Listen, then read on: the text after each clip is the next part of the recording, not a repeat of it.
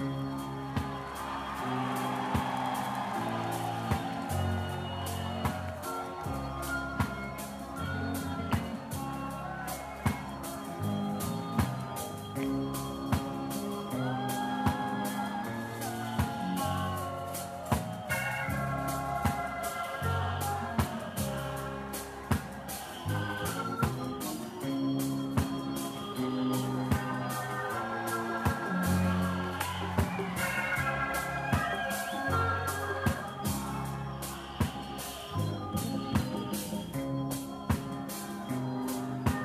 No toque de 5 segundos, vai começar mais um Emer Show Podcast. Em 5, 4, 3, 2, 1. Começou.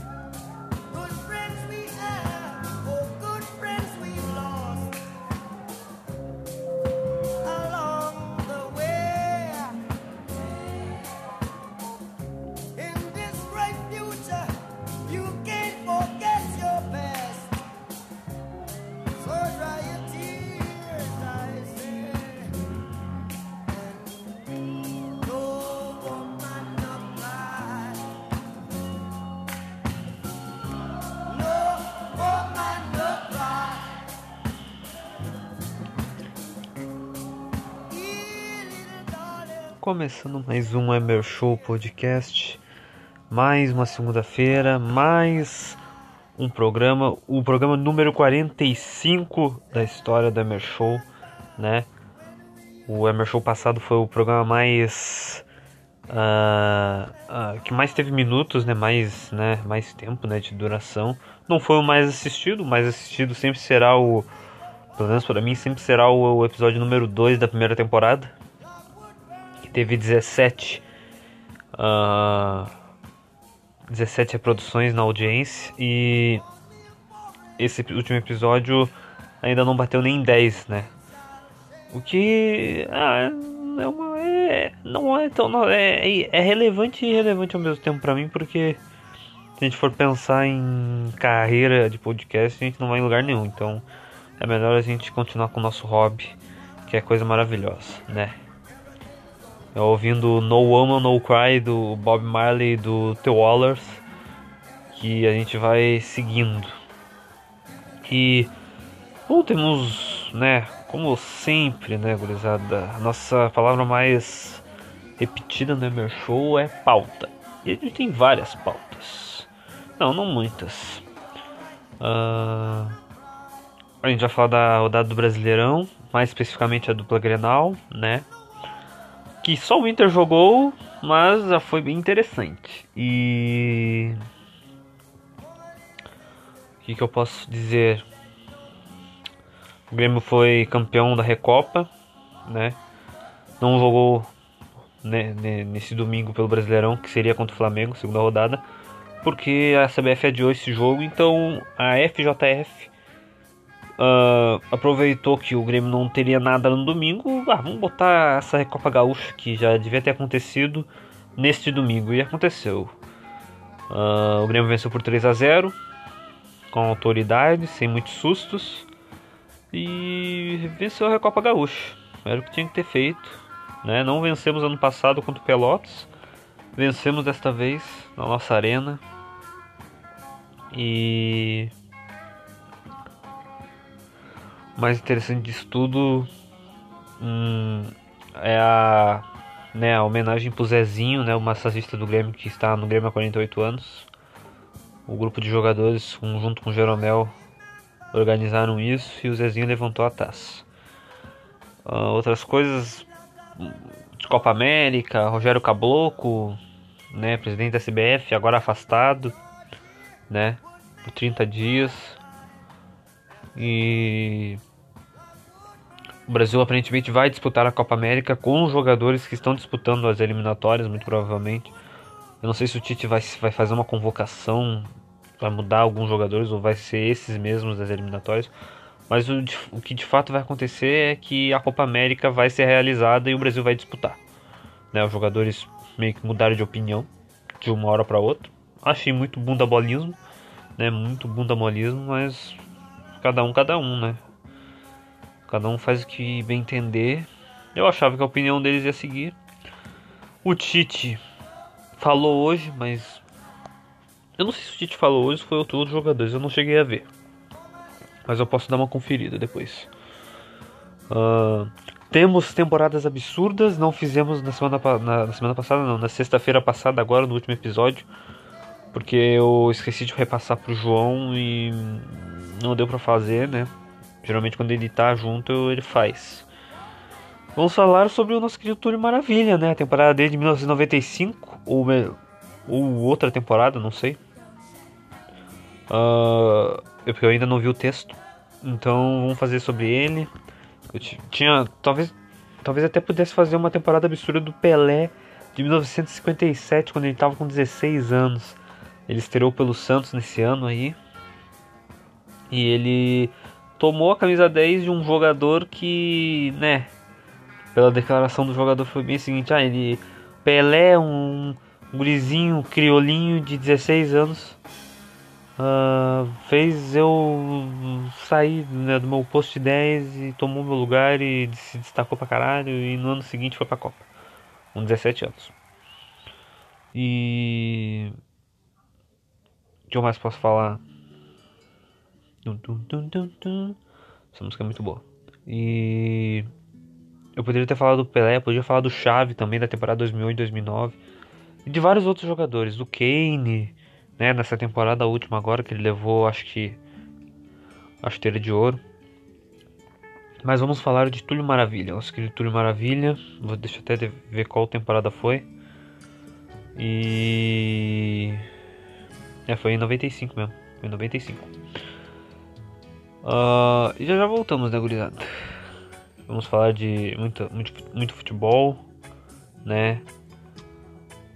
recomendações de, de filmes e séries. E é isso aí.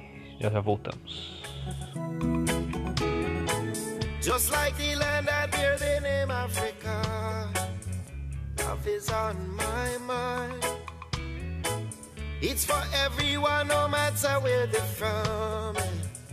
Love it across all lines. Like the feeling of how the seas unchanging is a memory. In these last days when unity bears in, truth's love speak. I need true love, how do you know? Will I what you mean to me? Does it show as I live and I breathe? Um pra você, um pra mim. Dois pra você, um, dois pra mim. Três pra você, um, dois, três pra mim. Quatro pra você, um, dois, três, quatro pra mim. Cinco pra você, um, dois, três, quatro, cinco pra mim. Prontinho, tudo dividido meio a meio.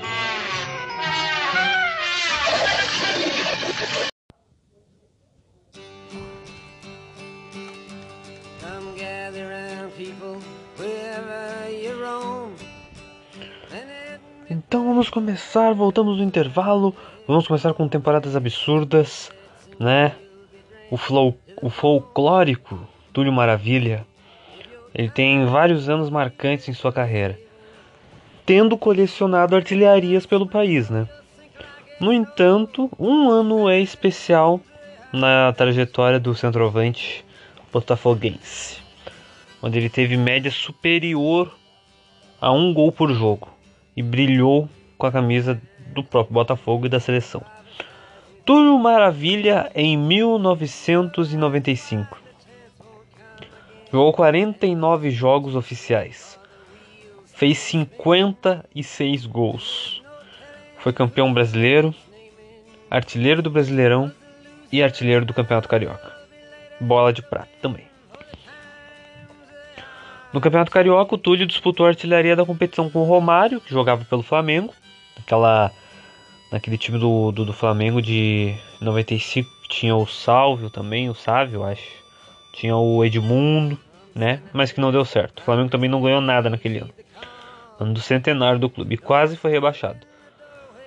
Uh, com o Renato, que jogava no Fluminense. O Renato foi o, artilheiro, foi o artilheiro do Fluminense né, naquele ano levando o Fluminense a ser o campeão carioca.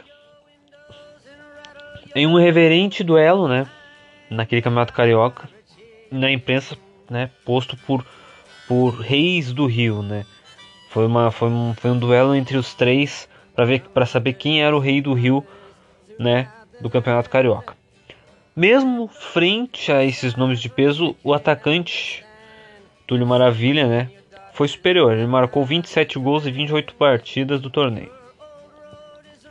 Por tal desempenho, o camisa 7 foi convocado para a Copa América de 95, onde em 5 jogos, dois como titular, marcou 3 vezes. Túlio salvou o Brasil da eliminação nas quartas de final contra a Argentina, marcando o gol de empate logo após entrar em campo aos 35 da segunda etapa.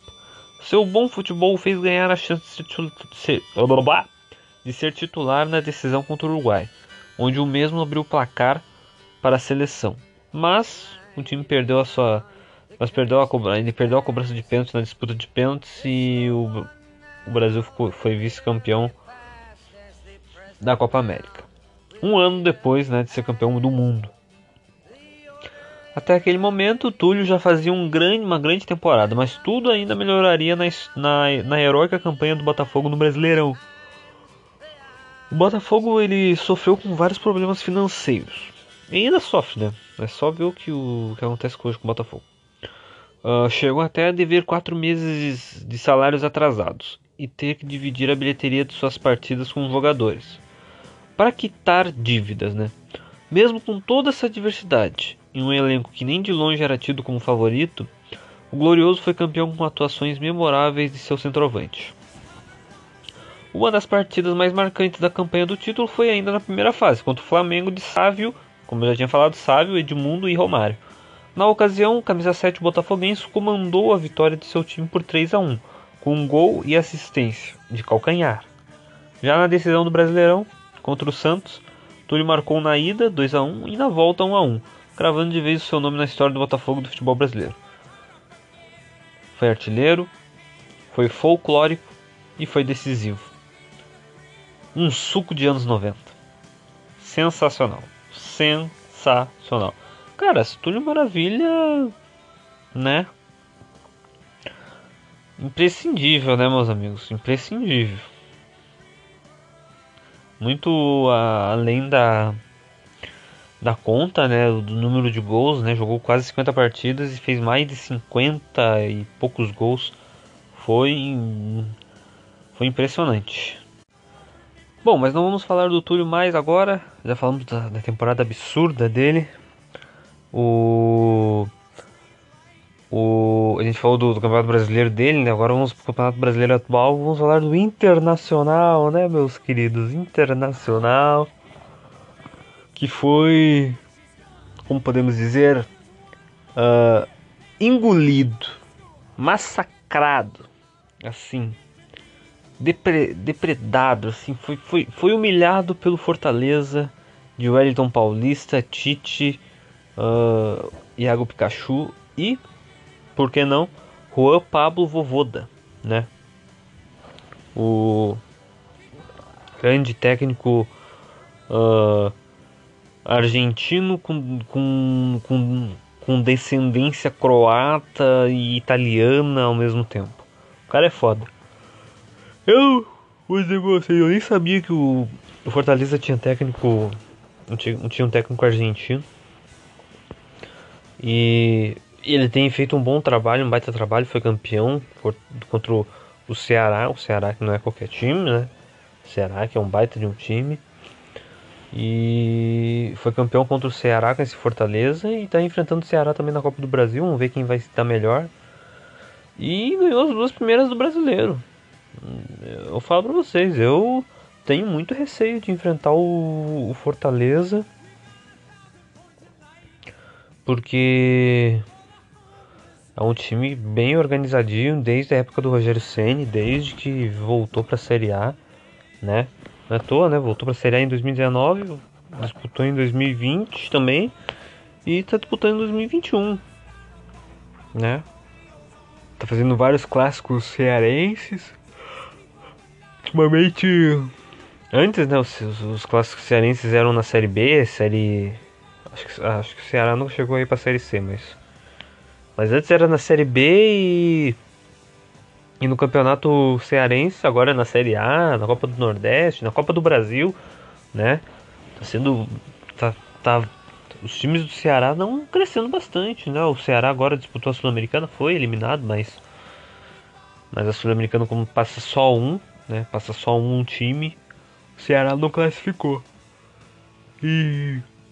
O Fortaleza também já tinha disputado uma Sul-Americana no passado. Muito provavelmente vai brigar para disputar um uma, uma, Libertadores, tentar uma, né, tentar uma, uma Sula, pelo menos uma Sula, disputar uma Sula ano que vem, agora que a Sula está com o formato mudado e a gente vai, a gente vai, vai, vendo, né, o que, que, que eles vão fazer ali, o Fortaleza está muito bem organizado. E falando sobre o time que foi goleado, bom, uma opinião minha que eu já tinha dado uma opinião, essa mesma opinião. Não sei se eu tenho um podcast passado, mas eu eu dei essa opinião num, numa chamada, né, numa, numa call com um amigo meu colorado, muito conhecido aqui do podcast, né, o João. E eu falei para ele, ou o Inter goleia, ou o Inter é goleado, né? Entendeu? Ou o Inter goleia ou é goleado. Isso acontecia muito com os times do. com o time do, do Independente Del Vale comandado pelo Miguel Ângelo Ramírez. Uh, na época que ele estava no Del Valle, né? Não, não, sei, não sei se em 2019 acontecia isso. Uh, mas em 2020 aconteceu. O Miguel eu me lembro um jogo que ele comandou o Independente Del Valle contra o Flamengo do Domenech Torrent. 5 a 0 ao natural lá na Colômbia, na, no Equador, aliás. Tá, altitude e tal. Flamengo não conseguiu jogar direito, tinha, tinha desfalques. Mas 5 a 0 né? Flamengo levou uma goleada em uma Libertadores. Isso é muito forte, isso é muito significativo. E meu Deus do céu, cachorros, filhas de uma puta. Pronto, a cachorrada parou. Então, é muito significativo levar uma goleada numa Libertadores. Ainda mais o Flamengo, que era o atual campeão, né? Um time, bem dizer, tradicional na competição. Vem disputando a competição desde 2016, seguidamente. Sempre, né? Entre as entre os favoritos a ganhar, e o Flamengo foi goleado pelo Independente Del Valle naquela oportunidade. No jogo de volta do grupo, né? Uh, o jogo no Maracanã, na casa do Flamengo, né, no Brasil. Flamengo acho que ainda tinha algum, alguns desfalques ainda, mas, né, era a casa do Flamengo e, né, era um, é o Flamengo, é o Flamengo que a gente conhece hoje. Muito bom de jogadores, né, qualidade individual de vários jogadores ali. E esse jogo o Flamengo goleou o time do Del Valle por 4 a 0. Então é o que eu falo. Ou o Del Valle é goleado, ou, ou o Inter vai ser goleado, ou o Inter vai golear. Foi o que acontecia. O Inter goleou vários times. Esportivo por 5 a 0 Olímpia por 6 a 1 Juventude por 4 a 1 Aimoré por 6 a 1 Deportivo Tátira por 4 a 0 Vários times Uh, que o Inter né, goleou esses times muito fracos. Juventude muito fraco, apesar de estar disputando Série A, é um time muito fraco, né? O, o Armoré nem se fala, o esportivo nem se fala, o esportivo foi rebaixado na, na, pro campeonato pra segunda gaúcha, né? Divisão de acesso. E o Inter se iludia, né? E a torcida colorada se iludindo, se iludindo com essas goleadas. Cara, o Olímpia conseguiu. Cara, pra mim o Olímpia é pior até que o Tátira. Entendeu? É pior. Só que o grupo que o Inter tava é, era, era um grupo completamente. Sei lá, um grupo estranhíssimo. O time que mais complicou pro Inter foi um time boliviano e que esse time boliviano ficou em último lugar. Entendeu? Uh, então não, não, não, dá pra sacramentar uma coisa assim, entendeu? Não dá pra. né? Daí o Inter começa o Campeonato Brasileiro.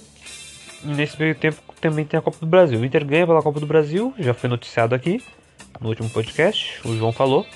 1x0, gol do Galhardo em, em, um jogo que o Inter também jogou mal.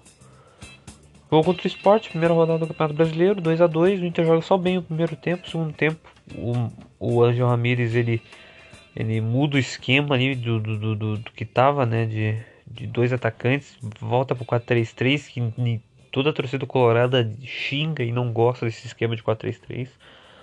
E o mas o Miguel Angel Ramírez, né, faz e o Inter leva o empate, 2 a 2. Segunda rodada veio, né? O Inter joga, vai vai para Fortaleza, só que o Inter, uh, o Miguel Angel Ramírez a torcida se indignou. porque Ele colocou reservas. E já é o 21 jogo dele oficialmente. E ao mesmo tempo que é o 21 jogo, é a 21 escalação diferente. O Inter vai para lá para Fortaleza e o Ceará, o Fortaleza simplesmente não toma conhecimento, não toma, né, sabedoria do Inter e simplesmente mete, mete no, no, no cu do Inter com muita vontade, sem cuspe nem massagem, sem farinha e sem né, malemolência. Foi, foi um massacre, cara. Foi um massacre. Eu acho que isso é para mostrar que e eu tenho uma opinião sobre isso que todo técnico ele tem. Uh, como é que eu posso dizer? Ele tem um cacuete de se defender. O Miguel Anjo Ramírez parece ser radical demais para tentar se defender. Aos 40 e poucos minutos, o Inter tem um expulso. O zagueiro Pedro Henrique. Até ele estava 1 a 0. Ele é expulso, tem a falta. E o Miguel Anjo Ramirez, ele manda o Cuesta se aquecer. Tá, ok. Mas o juiz deu 7 minutos de acréscimo. E nesse meio tempo o Inter leva mais um gol, de cabeça. Na mesma falta que o cara faz. O Cuesta não entra nesses minutos, ele entra no intervalo. Talvez se ele entrasse antes, o Inter não tinha se, organiz... não tinha se desorganizado na defesa como tava. Não tava desorganizado na defesa como tava. Entendeu? Porque tava sem um zagueiro. Cuesta entra no lugar de um atacante, que é o Caio Vidal. E. E o Inter, a um, um minuto, um minuto do, do, do segundo tempo, já leva o terceiro gol. Uma desatenção porque o Cuesta tava não sei fazendo aonde o bote lá na frente, não cobriu o meio. O Zé Gabriel tava fazendo a do, do, do Moisés, ou melhor, tava fazendo a do tava fazendo a do Cuesta, eu acho. E devia estar tá no meio ali, né? Devia estar tá no meio, mas não tinha ninguém ali no meio. E mesmo se o Heitor tivesse mais perto ali para tentar tirar, muito provavelmente o Iago Pikachu ia tocar, ia dar um passe pro companheiro que tava, né, perto do mais perto do Heitor lá, assim no meio da área. E talvez fosse gol do mesmo jeito. Mas foi de um outro jeito, foi, um, foi um golaço do Pikachu. Depois teve a lambança do Zé Gabriel, Uh, o Inter chega a descontar com Praxedes, uma desatenção da zaga do Fortaleza e no finzinho do jogo o Elton Paulista fecha o caixão e mata o Inter. Cara, uh, torcida revoltada.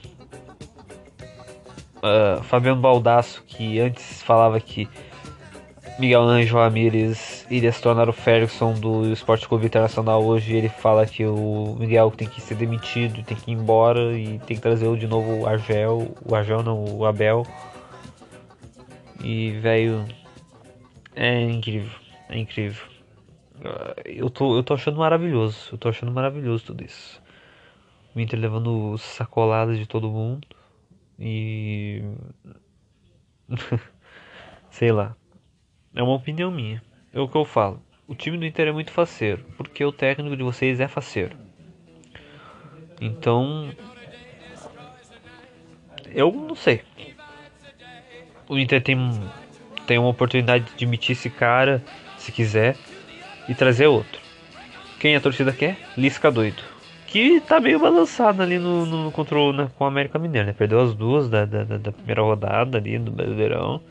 Perdeu as duas primeiras rodadas. Não sei se o, Lisca, o Lisca sairia do América Mineiro agora, mas o Inter poderia tentar, né?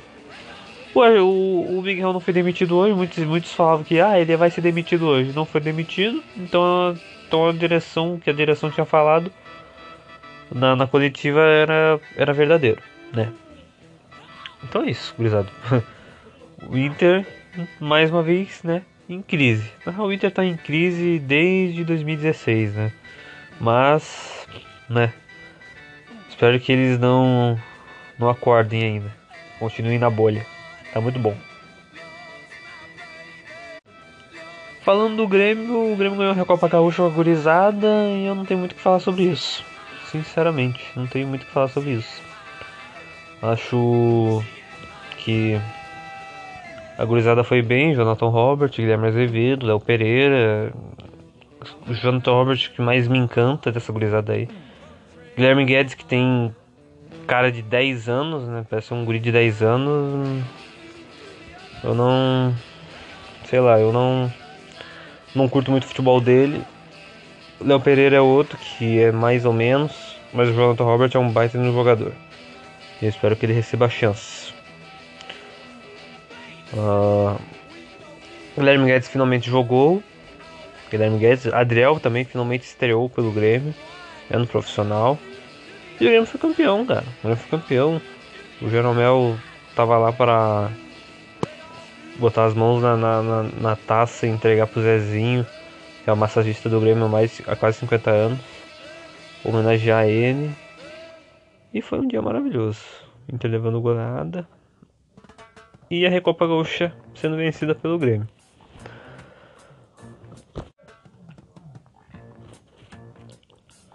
Bom, uh, Logan Paul e Mayweather ontem lutaram.